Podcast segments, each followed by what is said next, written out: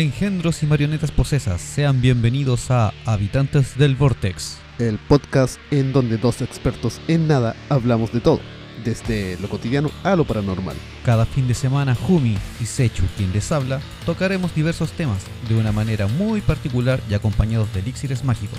Pónganse cómodos, que este portal de la información se ha abierto.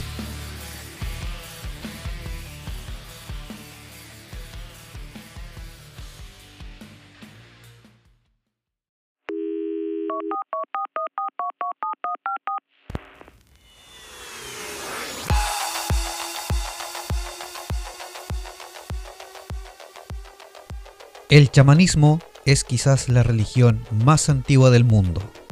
Está profundamente unida, si se quiere identificada, con la herbología alucinatoria, o aún mejor, la herbología heteogénea.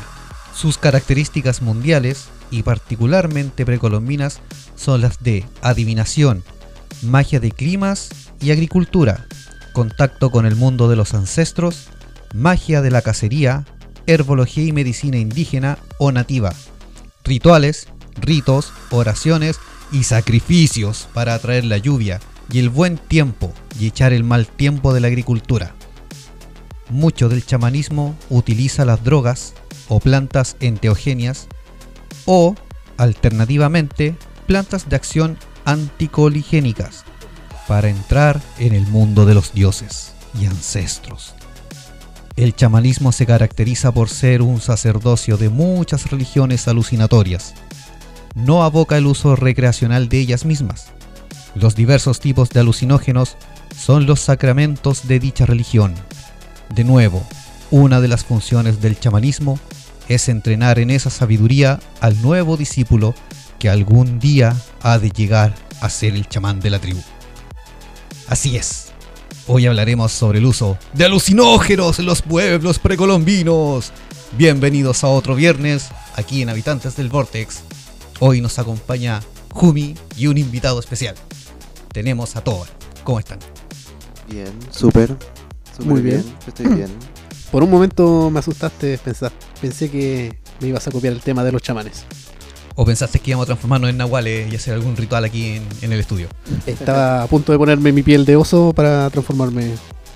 No, eh, he estado haciendo una ardua investigación esta semana, así que el Sharpie este- esta semana va para mí. Porque el temita lo traía hace rato en la mente dando vueltas. Y la. La. La. ya partí con la. Muy bien. Muy bien. Ahora fue más temprano el que se me olviden las palabras.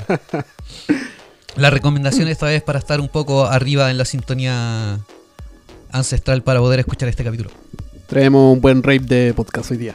Sí, preparen sus hongos, sus plantitas y música. No, la música no, porque la vamos a tener nosotros de fondo. Entonces, Sí, no, mantengan sus plantitas y sus hongos. sí, ustedes la escuchan, ahora nosotros no estamos escuchando nada. Sí, todo un trabajo que, hacemos en la habitación del tiempo. estamos usando nuestra imaginación ahora mismo para lo que es la música. Y para eso, hablando de la música, tenemos a un invitado el día de hoy, nuestro primer invitado. Nuestro primer invitado presencial, por fin. Sí. Hola, muy buenas, habitantes del Vortex. Tobales está surgiendo ya como DJ. eh, tiene algunos sets eh, en, la- en sus redes sociales. Después vamos a mencionarlas al final. Sí, al final todo redes sociales. Y ahora nos vamos a adentrar en, en este psicotrópico tema, Mm, Sí, me parece muy interesante. la psicodelia misma. Lo traía de sorpresa. Está de sorpresa. El día de hoy han sorprendido a Jumi. Me toca a mí. Te tocó a ti. Me toca a mí. Bueno, eh, muchos de los que van a escuchar se van a estar bastante sorprendidos y sé que hay un público específico de nosotros. Sí, ustedes, que siempre nos mandan mensajitos de, de aliento, van a disfrutarlo demasiado. Sí, ustedes mismos saben quiénes son. Los tenemos identificados. me van a culturalizar con sus temas. Hoy día vas a aprender de nuestras infusiones ancestrales. Sí, podría decirse que sí. De hecho, en esta investigación hay unos datos muy curiosos que voy a revelar, que también van a abrir los ojos de la gente, mentalmente también, eh, sobre el origen de todas las tribus precolombinas de América. ¿Cuántos ojos tiene una persona? Depende de qué tan amplia sea su mente. Están los ojos principales. Está el tercer ojo. Los ojos de pollo. Correcto. Y el ojo marrón. El, el ojo de Sauron. sí, El anillo de cuero. también. La boquita del impunche. La segunda boca del impunche. Tobal, que se siente estar en el vortex, será absorbido por este eh, cúmulo de información casi inútil. pues se siente se siente bien pues, que, que me hayan invitado a, a sus temas súper ancestrales, interesantes, hablando de todo, culturalizando a la gente. Y no sé qué más decir. No soy de mucho hablar, pero puedo dar buenas opiniones. No, tranquilo, hoy día todo lo va a decir en aquí Secho. Claro, ya voy a darles el tema. Ustedes van a ir opinando a medida que yo voy mencionándoles. Si les sale alguna duda, levante la mano igual que en el colegio. Sí, si habla fuera de turno, Lo vamos a castigar al rincón y sí, si no, hay tabla. hay tabla. Y si insiste mucho, hay inspectoría. Así que sabemos que hay unas entradas a una, a una fiesta electrónica que podrían desaparecer si se porta mal. No, por favor, no. Sabemos que está escuchando la benefactora. Sí, no se escucha siempre. bueno, para comenzar con el tema, ya de lleno, eh, voy a mencionar de que existen estudios e investigaciones eh, sobre las costumbres de los pueblos precolombinos y se ha encontrado una gran variedad de drogas alucinógenas. Eso ya lo tenemos todos claro, ya lo sabíamos de antemano, pero lo que quizá no sabían es que el proceso migratorio de todas estas eh, plantitas alucinógenas y de ciertas recetas eh, tienen que ver con varias plantas de carácter tropical. Vienen algunas del Caribe, de Mesoamérica, de las distintas Américas y estas recetas llegaron hacia la incluso hasta la Patagonia chilena. ¿Me estás diciendo que el Caribe nos trae el sabor?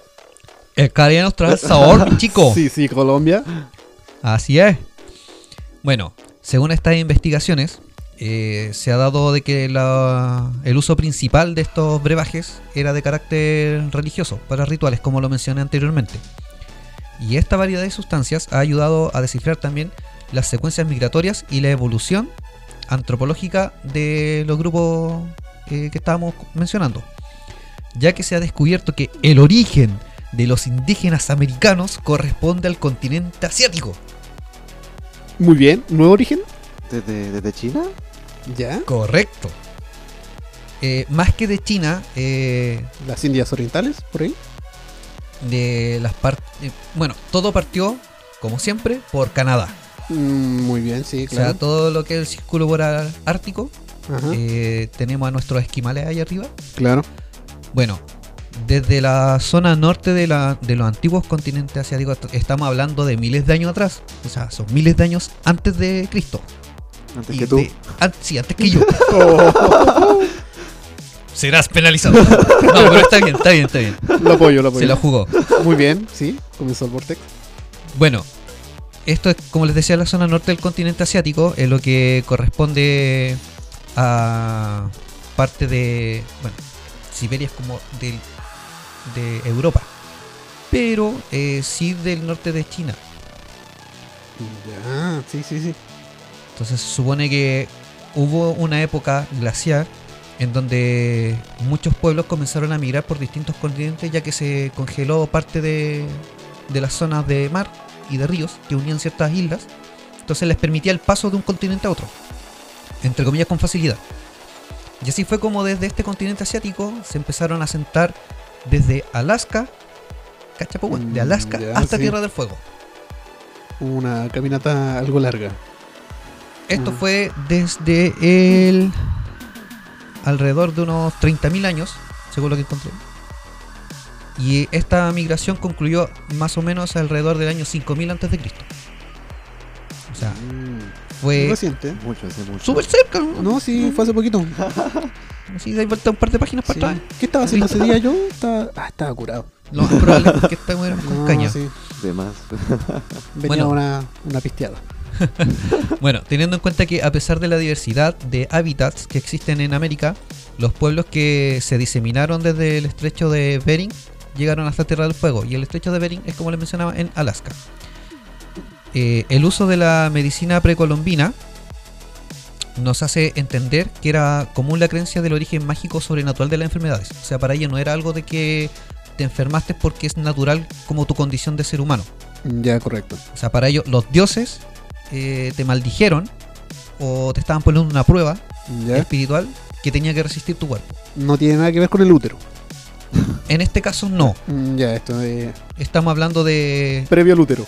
Claro, es que estamos hablando de pueblos ancestrales eh, más sabios que los pueblos europeos que traían esta medicina basada en el útero. Me estás diciendo que estos doctores que han estudiado tantos días para traer la solución al cáncer y que te curaban con Coca-Cola no eran sabios. Eh, en esta época, sí, te lo digo así. Estás negando sus estudios de sacarte los males con sanguijuelas. Sí, Ok, pero lo esos males con sanguijuelas los aprendieron también de eh, culturas eh, indígenas. Claro. Solo que ellos lo tomaron para todo. Es como cuando aquí tú te enfermas y vas al hospital, se te está cayendo un brazo, ok, ahí tienes ibuprofeno y paracetamol. Y si estás resfriado, ibuprofeno y paracetamol. Y así lo que tengas, ibuprofeno y paracetamol. Y páselo con un poco de agüita de hierba. Correcto. Santo remedio. De repente es con agüita de hierba. Perdón, olvidé poner en silencio el teléfono. Nos llegan mensajes del Vortex. ¿Qué pasa? Eh, es uno de nuestros auditores que está postulando para venir a- al estudio y grabar con nosotros. Muy bien. Ya tenemos varias postulaciones ahí agendadas. Así que de, Sí, de acuerdo a cómo vaya el tema de la pandemia pandémica, Ajá. eh, si los traemos o no. Yo fui como más así. Fuiste al peo. Así aparecí, aparecí de la nada y oye, ¿querí? El Vortex te, dijeron- absor- te absorbió y listo. Me dicen, ay, ¿querí venir? Bueno, ya, Correcto. démosle, te interesa. ¿Queréis grabar? Hay una silla. Decía, siéntate este el micrófono. Ahora ya sabes, para la próxima traiga su audífono. No sabía. pues. Bueno, para estas culturas, eh, el concepto mágico de las enfermedades se expresa en ideas sencillas. Y con el paso del tiempo, el origen de la enfermedad se va rodeando de una imaginería sobrenatural. Tal como ocurre en los pueblos andinos mesoamericanos, y es un hecho que también maravilló a los primeros colonizadores españoles. Cuando ellos Mm. llegaron, se dieron cuenta de que con plantitas raras podían curar ciertas enfermedades y trataron de, de aprender. Mm, Sí, muy bien. Ahí, ahí fue como el primer encuentro entre la magia ancestral y el nuevo mundo. Fueron las primeras abuelitas, Claro, la- las que te curaban con todas las hierbas. claro. Ajá. Eh, cabe destacar que en los pueblos precolombinos y en las tribus generalmente eh, los chamanes o los curanderos eran los más viejos, los Claro. más ancianos. Así que también eh, es también por el tema de, de aprendizaje que, que fueron teniendo en cuanto a lo, a lo que es botánica. Sí. Así que también por eso se caracteriza también en películas y en series o dibujos animados que los chamanes son los más ancianos, barbudos y cabelludos que puede haber. Claro, pero sabían cómo aplicar estas hierbas. O sea, tienes una herida, eh, hay que hacer un, un ungüento, una pomada y aplicarla, y ciertas hierbas. Y luego hacer un envuelto con las hierbas, con hojas, y así te hacían la casa. Correcto. Si tenías dolores internos, era ingerida a base de polvo o un líquido. Y si estabas muy estresado, eh, venía más preparado, más enrolladito. Claro, mira, eso lo vamos a comentar acá. Eh, de hecho, primero vamos a ver un poquito de historia. Y después de esto ya nos vamos a ir a lo que es la parte más, más botánica. Eh, las principales características del continente americano son que existe una riqueza incomparable de flora psicoactiva. De hecho, dentro de los estudios que hay, eh, continente americano es el que tiene más plantas psicoactivas y el que más las ocupa Claro, en comparación a otros pueblos originarios de otros continentes. Mm, sí, Eh, sí. tomando en cuenta que, por ejemplo, en, en Asia el- está el tema del opio, que también es una planta eh, alucinógena muy antigua que también se ocupaba en, en- en ritos ancestrales. Y básicamente el uso de estas hierbas fue lo que se diseminó con, el, con la migración que mencionábamos de, de estas tribus asiáticas, que llegó hacia las Américas, pero encontrando otro tipo de variedad de plantas. Mm, ya. Sí, eh, todo lo que es Centroamérica, de hecho América en general, tiene tierras bastante ricas para lo que es botánica en general. Tienes gran variedad. Es por lo mismo, porque tienes una variedad de, de climas. Claro, Américas. tienes todos los biomas, todos los climas. Y a lo largo de todo América.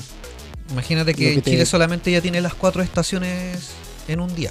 Claro, O sea, tú, si tuvieras la, la- si estuviera la facilidad o la capacidad de viajar a través de Chile por Ajá. todo un día, eh, te encontrarías con las cuatro estaciones del Claro. año al tiro. O sea, en el norte del país tenemos calor extremo, en la zona centro ya tenemos una variante frío y calor, Ajá. ya puede ser como... En el norte tienes el verano, zona central, otoño, invierno, y a ¿Seguro? veces primavera, Mm, y para el sur ya es invierno. invierno extremo. todo. En la zona central es más calor extremo. Voy a ponerme chaleco en la mañana Ahora. porque hace frío. Voy a llegar en la tarde con bikini. Claro. ya no sé si salir con chaqueta o salir con short. Puedo salir con todo junto. En Chile es frío o te cagáis de o te cagas de frío o de calor. Claro. Una de las dos. Bueno, eso mayormente. es solamente en la, no- en las zonas centrales Sí. específicamente. Ahí es cuando inventamos usar la, la sandalia con calcetín. Sí. Después te sacas el calcetín y listo. De verano y de invierno al mismo fácil- tiempo. Más, más fácil guardarlo. Bueno, uno de los aspectos importantes del, del chamanismo eh, es que está vinculado a la Amanita muscaria, que es un hongo que también un hongo, perdón, que también se conoce como tecomate o falsa oronja. Mate. No, tecomate.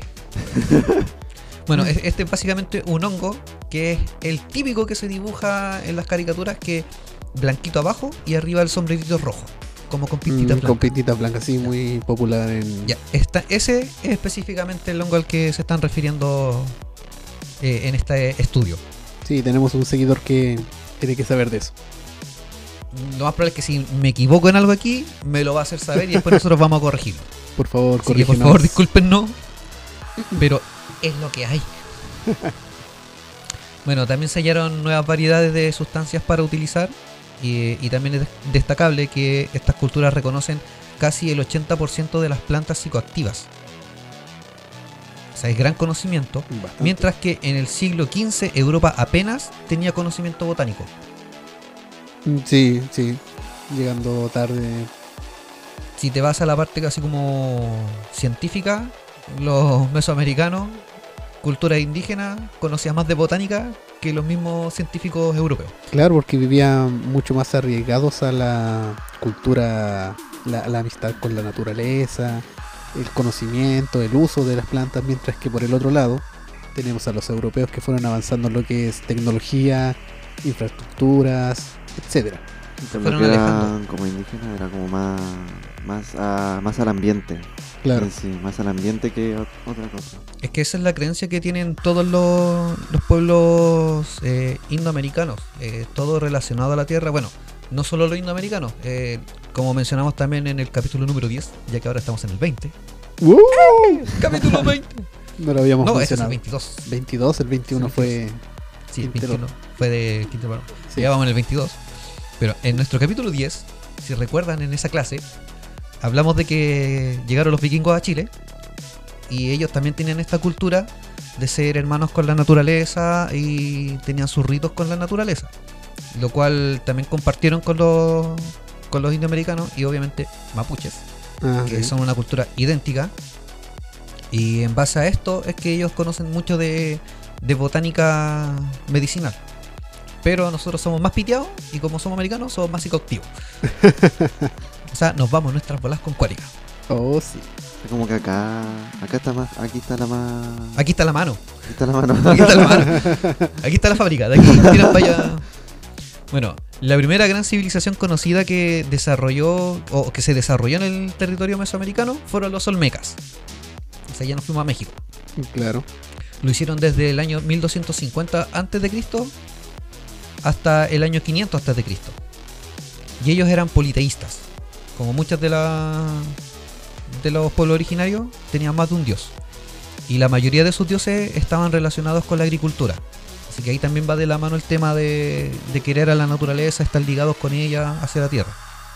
Bueno, el, el tema también es que como la mayoría de los dioses eh, estaban eh, ligados con, el, con, la, con la agricultura.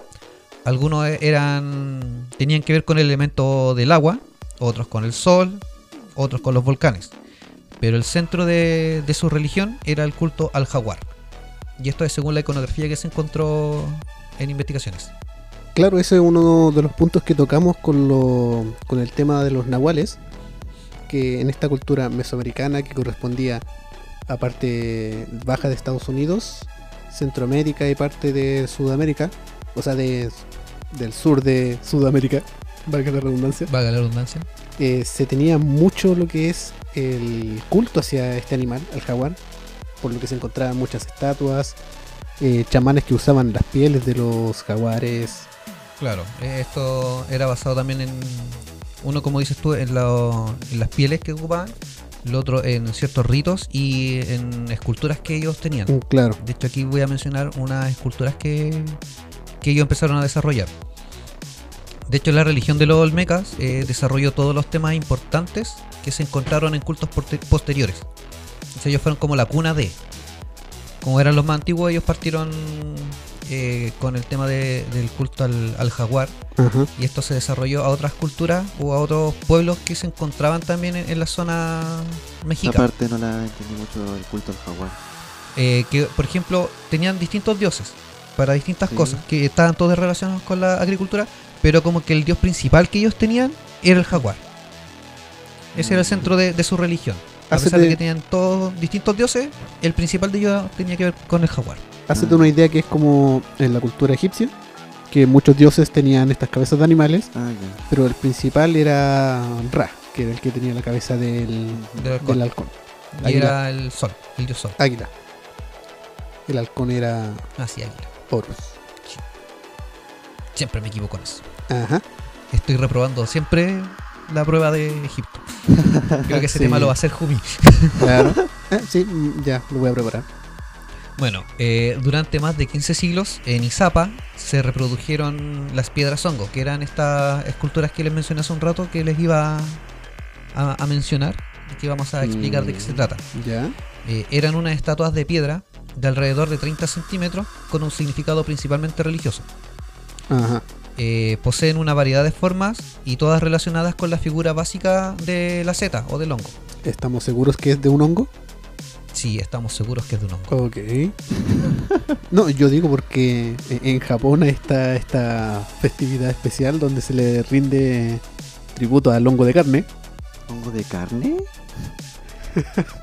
al, al chino tuerto, a la manguera, Al boquicéfalo, a la que apuñala, al cabeza de Darth Vader, al que palpita, al que escupe, al arrolla- arrollado de carne. la payada.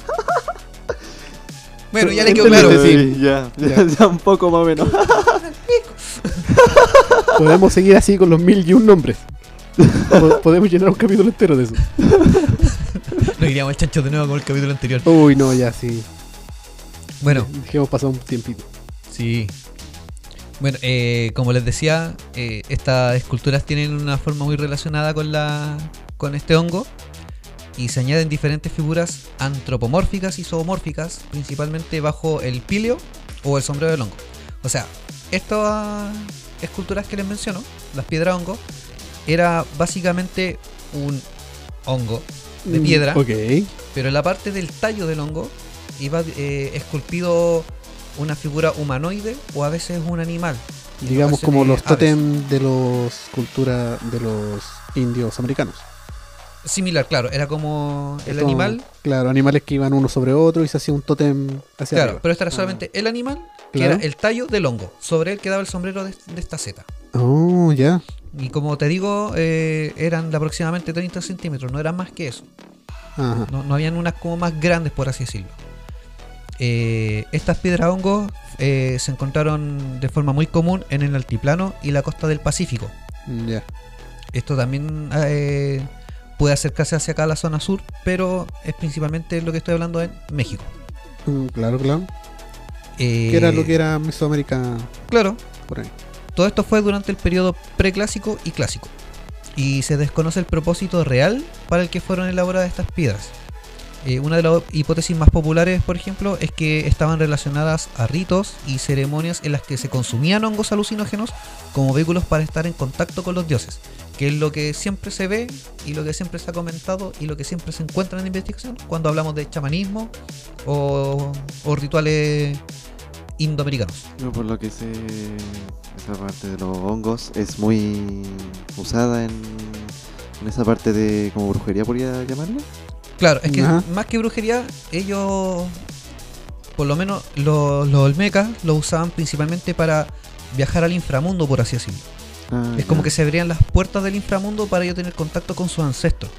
Los llevaba a un estado alterado de conciencia que, que te permitía elevarte, por así decirlo. Es como que tú te llevaras un proceso de meditación hasta que lograras tú pasar al- a otro plano y poder hablar con tus ancestros. Ellos lo Mm. hacían mediante hongo alucinógeno. Que también es, es un vehículo. De hecho, eh, hay varias de, la- de los pueblos que, que investigué que condenaban el tema de ocuparlo de manera recreativa. Era un, un tema netamente eh, Solo- religioso solo y era de- sagrado. solo uso especial. Y podían hacerlo solamente algunos. Claro. Ah. No era cualquiera de la tribu que podía ocuparlo. Como lo. eh, como los más viejos, podría decirse. Los más sabios. Generalmente eran los más sabios, claro, los más ancianos y principalmente los que tenían que ver con el tema del sacerdocio de la, de la tribu. Por eso generalmente eran los chamanes y sus aprendices. Pero los aprendices tenían acceso hasta cierto grado de, de estos hongos, o sea, tampoco podían utilizarlo. Ah, ya. Ellos se les enseñaba todo el cómo funcionaban, eh, dónde encontrarlos, a identificarlos. Y ellos también eran los que después se encargaban de ir a buscar estos hongos recolectarlos para traerlos al chamán. Claro. Mm. O sea, mira, tú aquí tenías un pito y cuando evoluciones te pasó un creepy. Y después tenía un hongo. Claro, una wea así. Toma, quédate con las colillas nomás. Ya. Mira, toma, aquí tienes la hoja, la vas a secar, la vas a moler y después la vas a enrollar dentro de otra hoja y vas a hacer un cigarro. Pero no lo prendas, ese me lo tienes que traer a mí. Era algo así. Pero estas estatuas serían algo así como, me imagino, estoy especulando, eh, sigilos que al verlos te dé una conexión con cierta entidad o Sí, simplemente una figura de adoración, un, por así decirlo, eh, un altar portable. Mira, eh, como te digo, no- todavía no está muy claro para qué se ocupaban, pero sí se encontraron en asentamientos donde estaban eh, temas sagrados. Claro. Eh, de hecho, más adelante voy a mencionar que se encontraron unas piedras hongo en una tumba.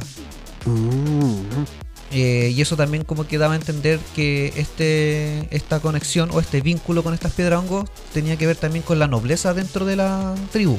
Mm, Ya. Tampoco era cualquier persona la que tenía como la protección de estos, Ah, de estos pequeños seres. O sea, el sector alto tenía las estatuas de jaguares, de leones, y este que era un, un González cualquiera. eh, toma, tenía un tótem de colibrí. Eh, no, de hecho Toma, no una diuca. No, de hecho no tenían.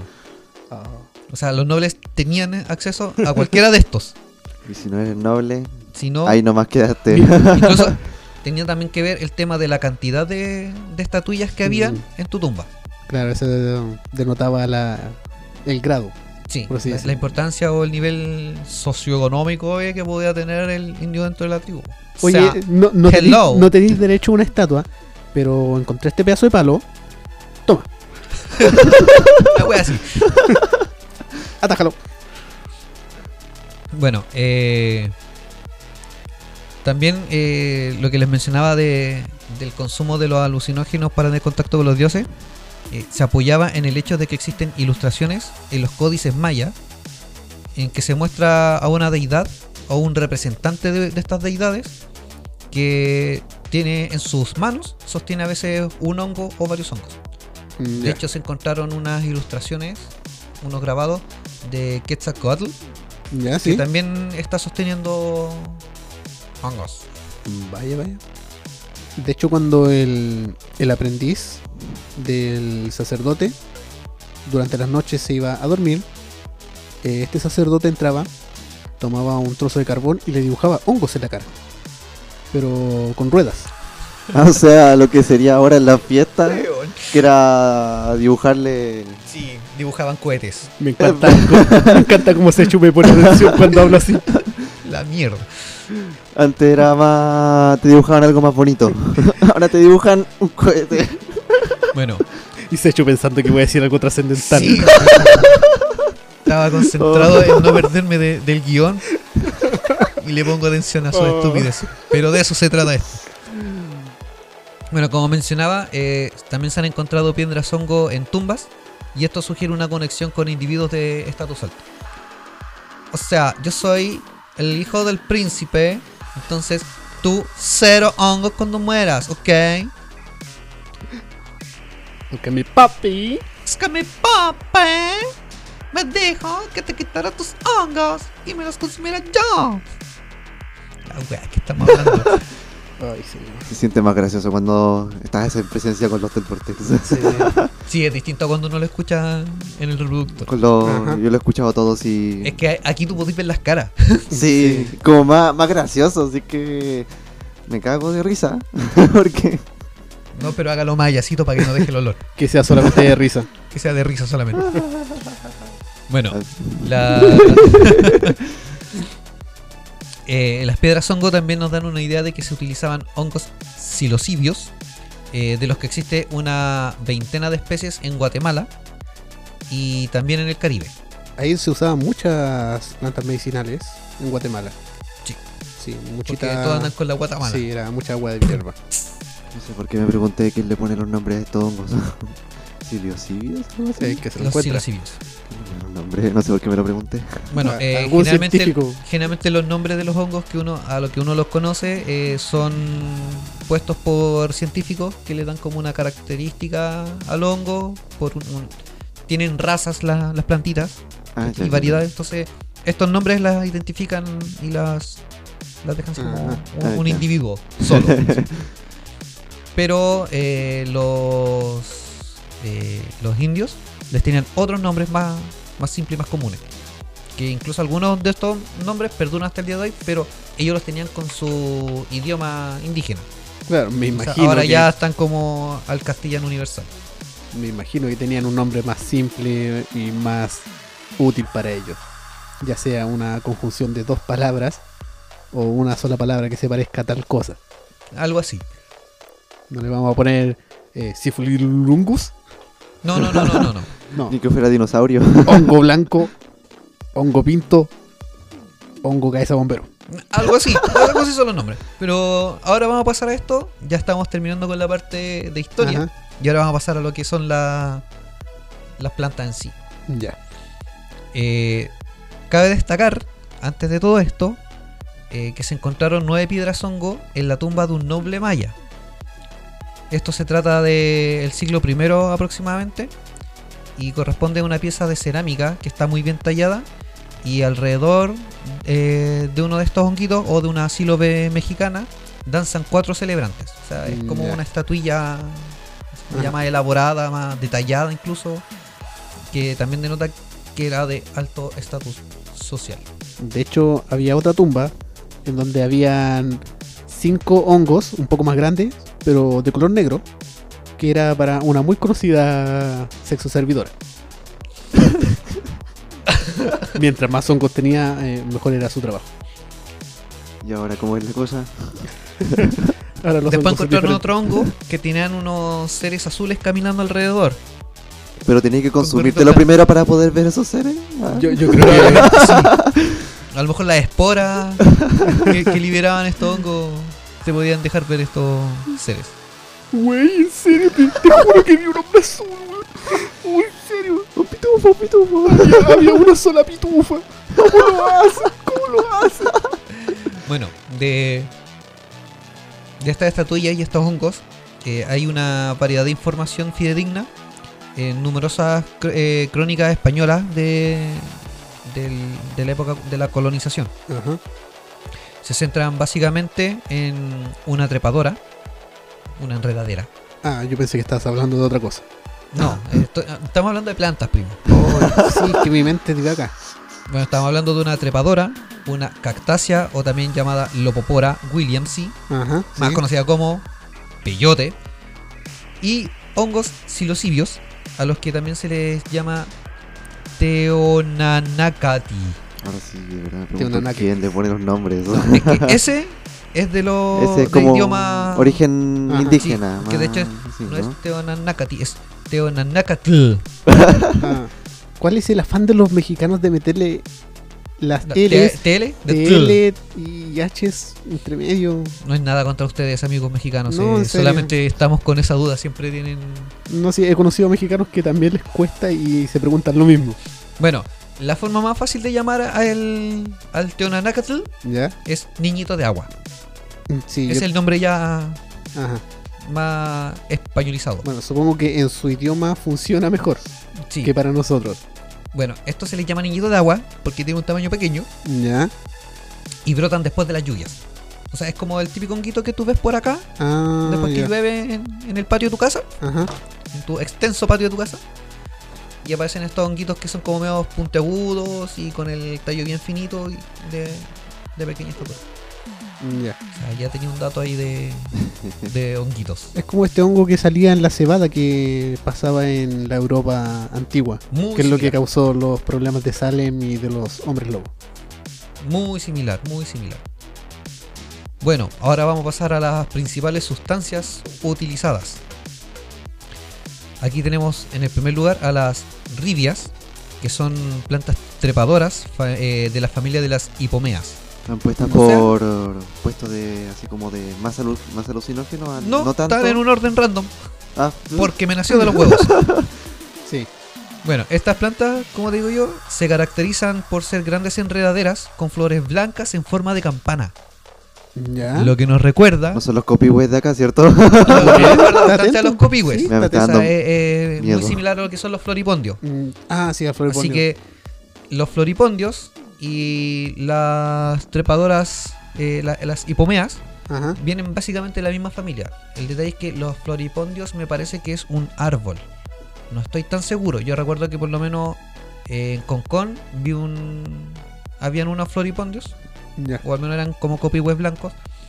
Pero era se veía casi como un árbol, al menos que haya estado trepada Mm. en un árbol y haya como tomado este árbol como una especie Sí, de... Por lo que sé, del tallo es del que se saca el producto, este líquido que Correcto. produce los, las alucinaciones. ¿Qué color es el líquido?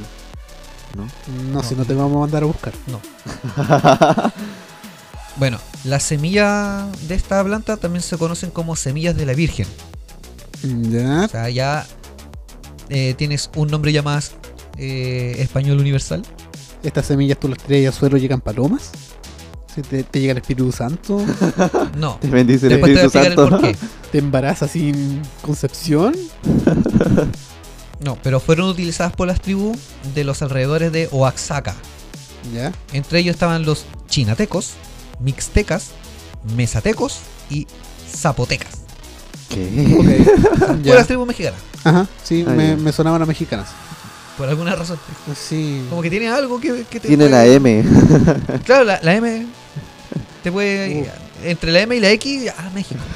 Hoy sí estaba entre mexicano y coreano, pero no tenía muy claro. Bueno, eh, como les decía, en México se consumían en diversos rituales con fines adivinatorios para diagnosticar enfermedades y para encontrar algo o alguien perdido.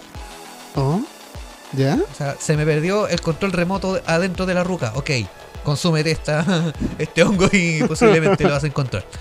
Preguntémosle a los dioses.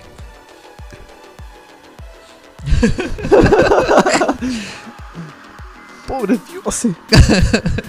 Y me están llamando para esto. Ya llegó otro weón que se le perdió la billetera. A ver, apuesta que este weón se le perdió a la señora. Vamos, menos mal que no hay estos humanos que se le saque la cabeza, weón. Puedo hacer surgir islas del mar. Y este me llama para buscar las llaves del auto. Una wea así. Eso te pasó a ti. Y Sí. por, por eso ya no ves a los dioses ahora. Ya están chatos. Ya Eh. no quieren más, ya. Ah, no quiero más. Por Dios, no quiero más. Bueno, en la actualidad, para los grupos mazatecas, cuando estas semillas son preparadas de manera correcta, proporcionan a la curandera información sobre la enfermedad que padece un paciente. Mazatecas. Ya. Lo siento, lo siento. No. No lo aguanto. Ay, no. Lo siento. Bueno, eh, Bueno, que yo me El- imaginé algo diferente, pero con la masa. por eso, mazatecas. Ya. Pero no como lo del. de los sumos. ¡Ya, ya! ¡Masa! ¡Pizza! ¡Mazatecas! Bueno, eh, como les mencionaba, el tema de, había un tema de preparación de, de las semillas y también de los hongos que se ocupaban en esta en estos rituales y se ocupaba mucho para el tema de medicina. O sea, como nos mencionan acá, eh, cuando la, curandera consumía estas semillas, eh, llegaba como a un, a un estado alterado de conciencia y le permitía averiguar sobre qué enfermedad era la que padecía la persona y en base a eso también podía buscar una cura. En ese tiempo las curas que habían eran netamente de herbolaria. O sea, era casi como la, wiki, la Wikipedia, pero. La. Wikipedia astral, ¿La Wikipedia astral? el regi- Registro cásico. sí, buen término. Puede que haya su verdad ahí. ¿eh? Que estando en un estado alterado de conciencia, puedas acceder a este conocimiento, digamos, universal de lo que es y lo que será. Y puedas saber qué le pasa a este pobre cristiano que no era cristiano en ese, esa época. Eh, bueno, en parte sí. El tema de las semillas de la Virgen se les pone ese nombre porque después de la colonización eh, empezaron a convertirse al cristianismo muchas de las tribus que, que Ah, encontraban los españoles. Entonces ellos mantenían sus ritos, pero empezaron a mezclar parte de los ritos cristianos manteniéndolos con sus ritos paganos. Ajá. Y había como una simbiosis entre ellos. Y es por eso que cambian los nombres después de ciertos de ciertos hongos o de ciertas semillas a cosas más cristianas. Mm, ya. Era netamente por eso. Ahí está la respuesta a la pregunta del por qué se llama semilla de la Virgen. Ajá. Si acaso te hacía una concepción a través de palomas. porque tiras las semillas. No. Era netamente por la unión entre cultura cristiana y la cultura pagana que, que existía en esa época. Ah. O sea, en ¿Sabe ese tiempo era más, más unida la cultura pagana y cristiana. Había como una especie de simbiosis. Sí, Ah, es lo ya. que pasa, por ejemplo, ocurrió también en Chile con los, pre- los pueblos precolombinos, que cuando llegaron los españoles y empezaron a colonizar y a, a ¿cómo se llama? A cristianizar a, lo- a la- a los colonizar, pueblos. entre comillas. Claro. Pero uno es colonizar, primero apropiarte Ajá. de una tierra, sí. y el cristianizar es que convertían a, a estas tribus a la religión católica, tratándola de despojarlas de sus ritos ancestrales, que para la iglesia católica eran cosas del diablo. Sí, po, sí.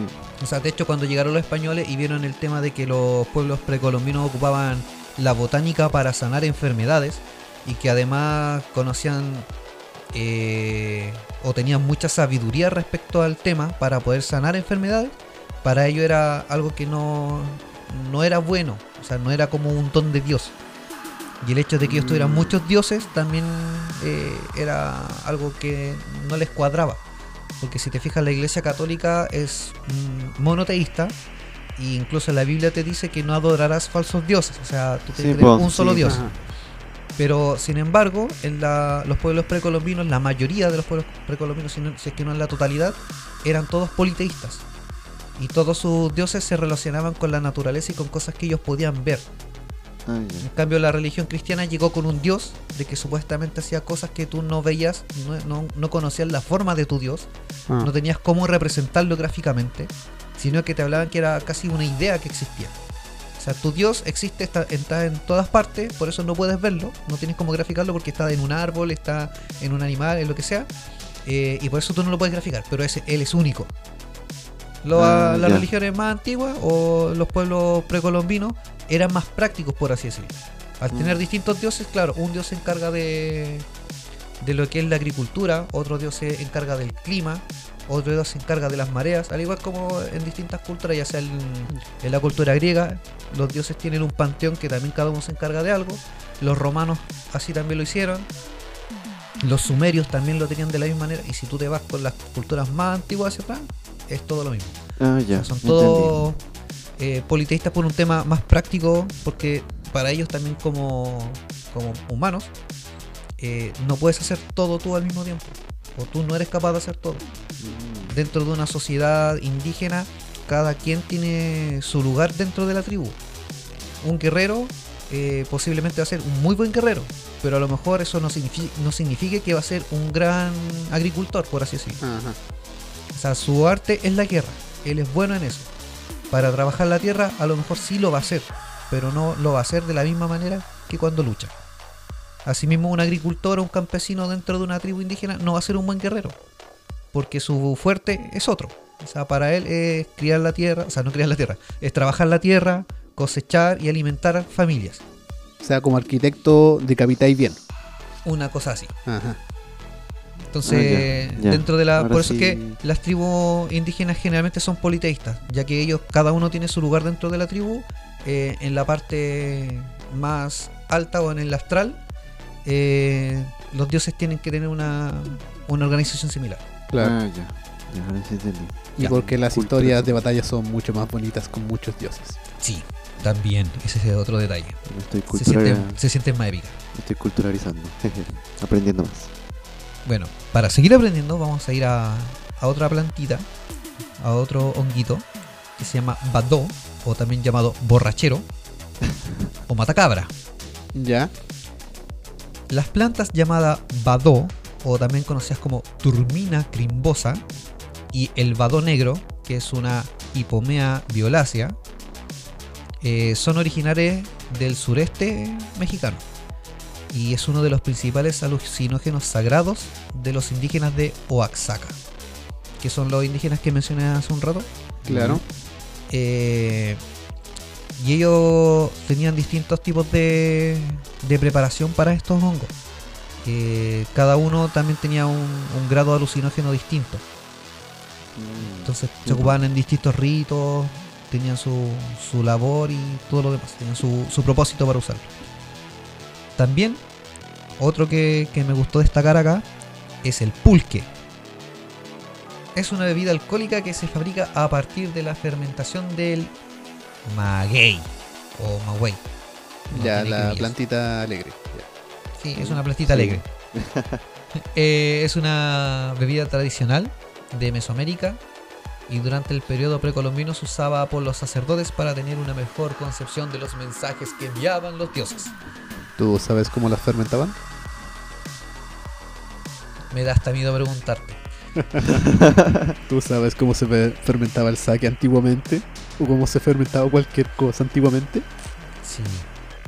Bueno, de hecho, eh, habían ciertas levaduras y ciertos hongos que te permitían la fermentación natural. ¿Y sabes cuál era la levadura natural?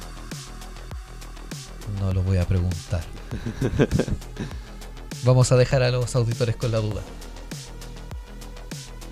Tengo curiosidad, mierda, tengo curiosidad. Nuestro invitado tiene curiosidad. Ya, vos dale.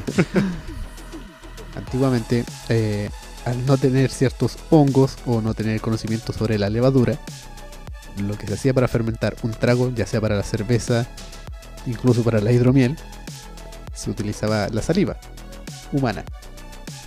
Se tomaban estas plantas, se masticaban, se prácticamente se rumían y así con la saliva humana se escupía de nuevo en, un, en Una botella, una vasija y se mezclaba con agua y otros elementos para generar estos brebajes fermentados. Saliva. Sí.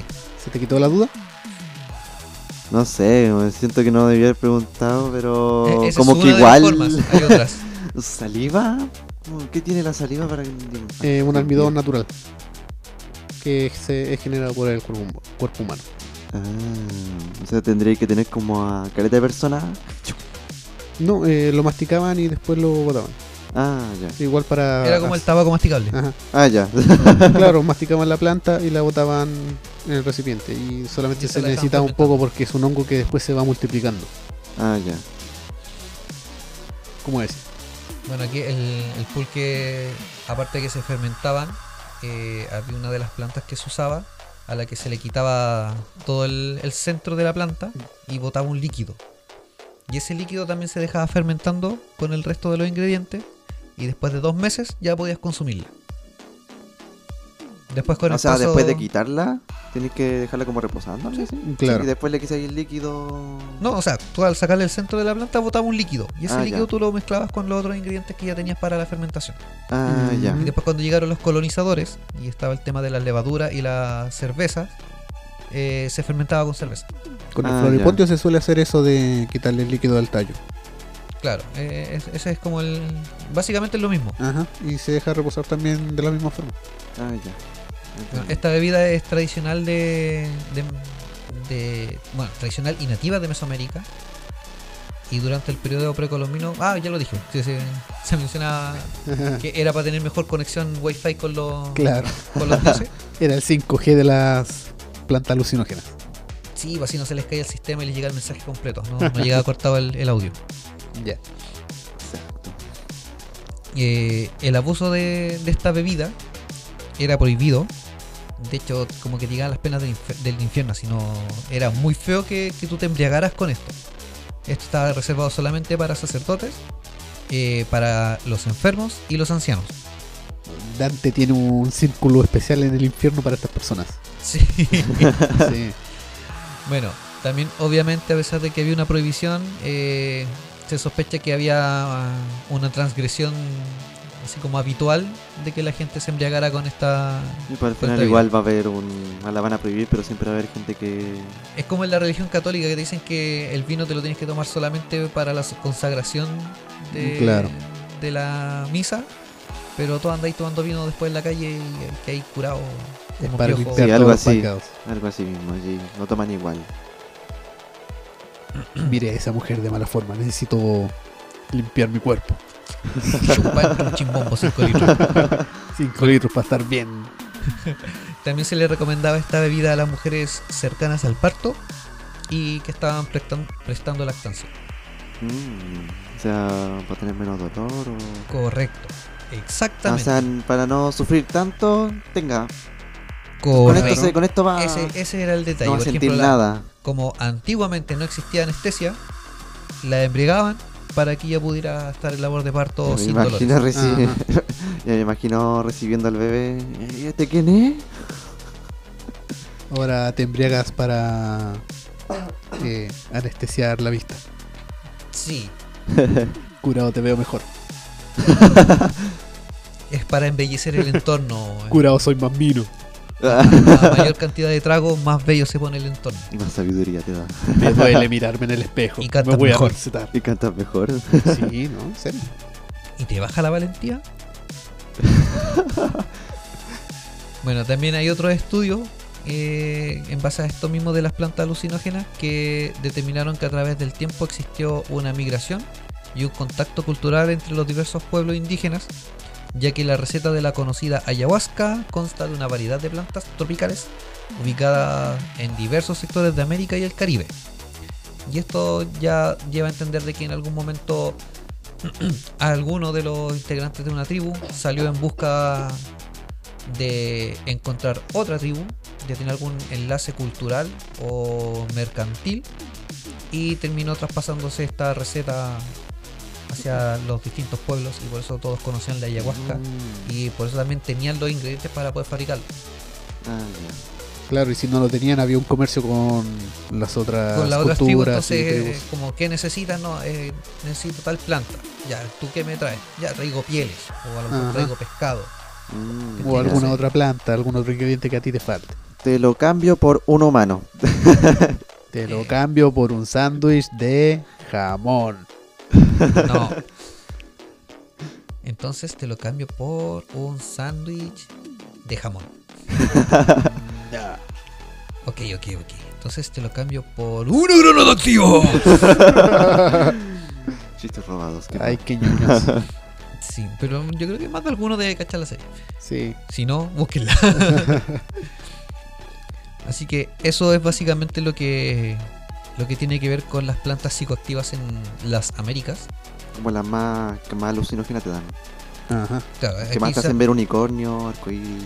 Es que la mayoría de las plantas eh, psicoactivas de América eh, tienen alto poder alucinógeno. Depende también el uso, como lo mencionaba acá, era también para aclarar el tema de que la- estas plantas eran usadas solamente como, como ritos religiosos. Sí. O sea, tenían un motivo el para que usase, estaba prohibido como el uso recreativo. A diferencia de la actualidad, o sea, en la actualidad tú puedes ocupar cannabis eh, de manera recreativa porque simplemente tú quieres pasar un estado alterado de conciencia, relajarte a lo mejor porque pasaste un mal momento.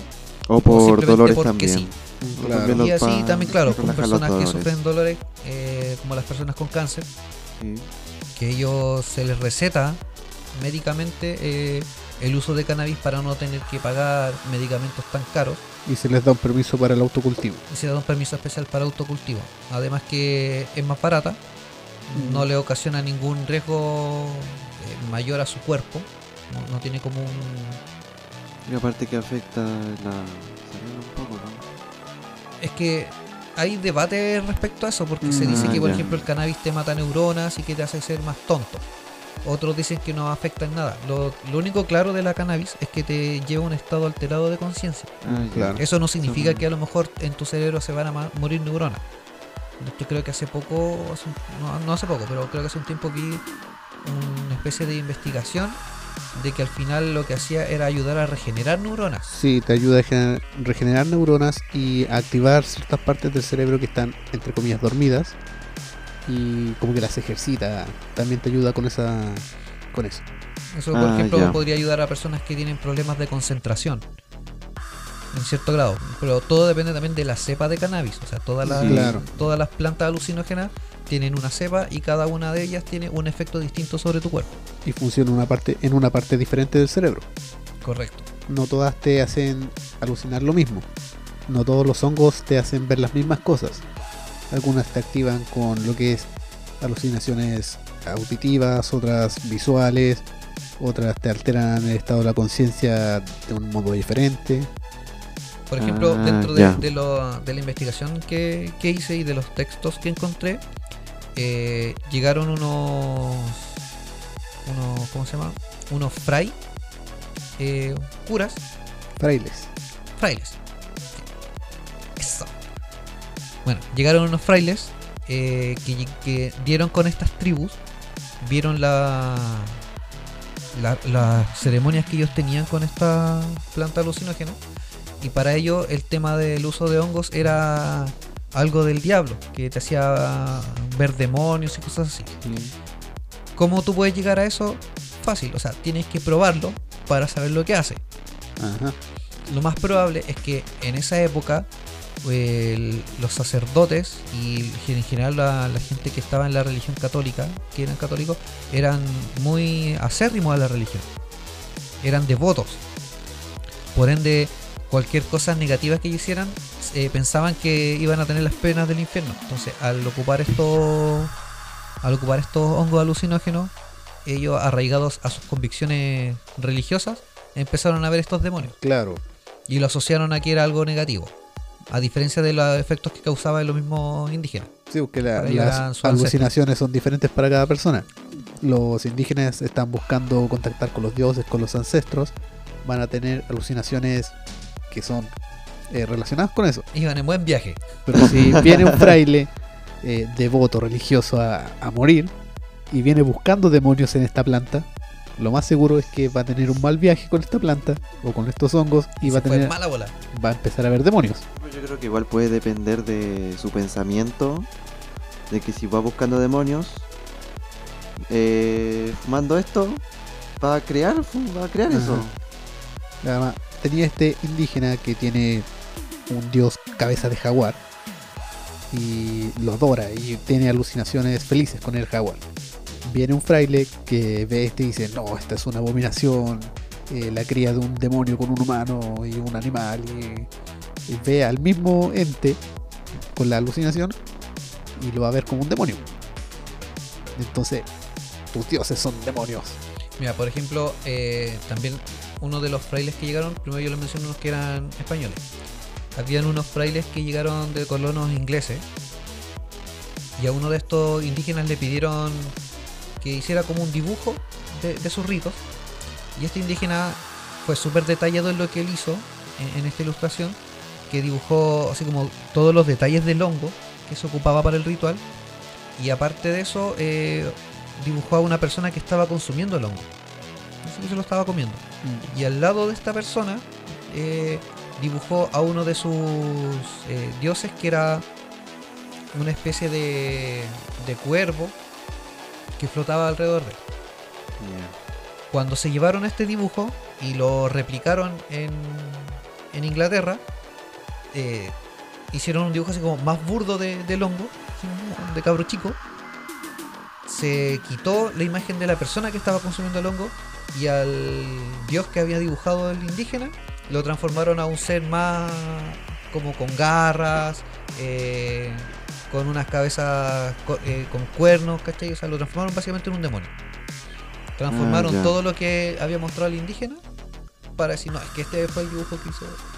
Mm, Y así ese ya. dibujo pues se fue pasando de generación en generación, se iba rehaciendo y se le iba modificando cosas. Ah, ya. Te presto la tarea, pero cambia los detalles para que no sea la misma. Una bola así. Y eso era como para él mostrar de qué se trataba su cultura. Porque le pidieron Mm, dibujar a uno de sus dioses.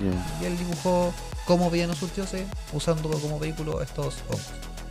Claro. Ah, ya. Sí, entendí. Y en la actualidad también hay uso de hongos alucinógenos. eh, no netamente de manera medicinal. Claro. Ahora están en temas así como más recreativos también. Donde también podemos verlos mucho, que ya está saltando de felicidad nuestro amigo aquí por, por tocar el tema. Es con el tema de, de la música electrónica. En- sobre todo lo que yo mencioné en su momento, las redes de Psytrance, Sí. que te llevan, la, la misma música te lleva a un estado alterado de conciencia, pero a veces también se le ayuda un poquito con, Sí, sí. con estos honguitos.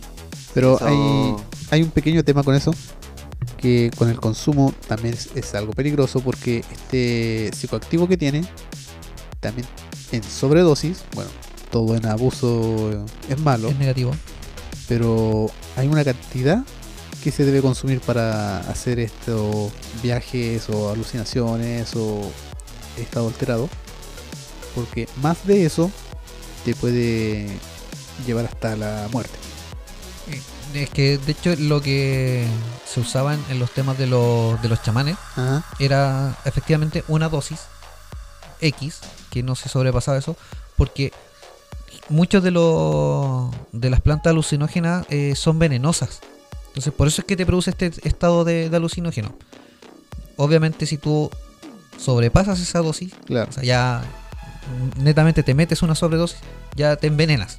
Por eso que y te eh, para prepararlo se tiene que secar. Se seca el hongo para, entre comillas, quitarle este veneno y que quede solamente el, el- lo alucinógeno. Pero igual siempre te va a quedar un pequeño residuo de este veneno. Claro, por eso Nunca se va está del todo, el, el eso es que cero sí, siempre- punto tantos gramos que hay que comer. Claro, Sí, siempre pues, está el- una, una dosis que no, no se debe sobrepasar. En el, la- lo que es la música electrónica, que es lo que más yo conozco, yo diría que tengo más conocimiento en, en la música electrónica, pero la droga tiene que ver mucho igual, que es lo que también se generaliza mucho de, ah, escuché música electrónica, droga. Pero no es cierto al final, y en el género, para especificar el tema de hoy, es el Psytrance, Sí, correcto. que es el género como más que pegáis un viajezote, así al espacio, a donde sea. Por el ritmo que tiene, Claro, lo que mencionaba yo, por ejemplo, en el capítulo de la música, de que la, la forma, la estructura musical de, del Psytrance te usa lleva a un estado alterado de conciencia po. porque te relaja o, o simplemente te, con, te con un poco de ayuda de esta de estos de algunas drogas que usan te lleva más en, en el, Te va a ir la profunda. te va a ir más en la profunda y sentir la música como que si fuera ya un viaje astral Es que de hecho esa es la idea. O sea, por ejemplo, en, en el mundo chamánico era la idea hacer pasar a hacer el paso hacia el mundo astral para tener po. contacto con los con los ancestros. En lo que viene siendo la, la música electrónica, claro, también puede ser como una especie de viaje eh, astral. En este género en específico que la estructura musical que tiene es muy como no sé pues se usan más como voces de tribus Sí, sí. sonidos, claro. sonidos de instrumentos como Instrumentos nativos de las mismas instrumentos tribus. nativos Y a esto se le agrega lo que son las bases ritmo. electrónicas. sí pues Entonces, Sí. eh, como que lo que tratan de hacer, o me he dado cuenta yo en muchas ocasiones, mucha de la música electrónica lo que trata de hacer es tratar de llevarte a, a ciertos síntomas o causarte ciertos efectos de algunas drogas en base a sonidos. Ajá, De hecho, también hay un, un sistema de, de ciertas frecuencias que si tú las escuchas, claro, te eh, provoca los efectos de distintas drogas. que son el infrasonido y el ultrasonido, que son que a veces uno no los nota o no los escucha, pero que te hacen vibrar el oído interno. Y te hacen vibrar también el ojo. Sí, pues. Eso es lo que te puede provocar al- alucinaciones como son los infrasonidos. Que yo he estado experimentando y metiéndolo en algunos capítulos de día sábado. Que la gente de hecho no los escucha. Pero, Pero, están ahí. si usan audífonos, eh, te hace vibrar el ojo de cierta forma que puede llegar a producirte alucinaciones. Sí, bueno, este como do- los dos géneros más que en mi opinión son como más, más melódicos y tienen más sentimientos, que es el trance Ajá. y el psytrance. Es que básicamente el nombre también va a lo mismo. De, El llevarte El nombre estado- lo dice todo. Te lleva a un estado alterado de conciencia porque ya te en un trance. La única diferencia de todo es que el psytrance te lleva mucho más en la profunda y se usan más como lo de que tribu- los sonidos de Sí, los tribus. signos tribales. En cambio en el psy- en el trance son es más melodía, Sí. como si estuviera sí. escuchando casi una sonata de, de Mozart. Eh, señor, le traigo este nuevo estilo de música. Se llama trance.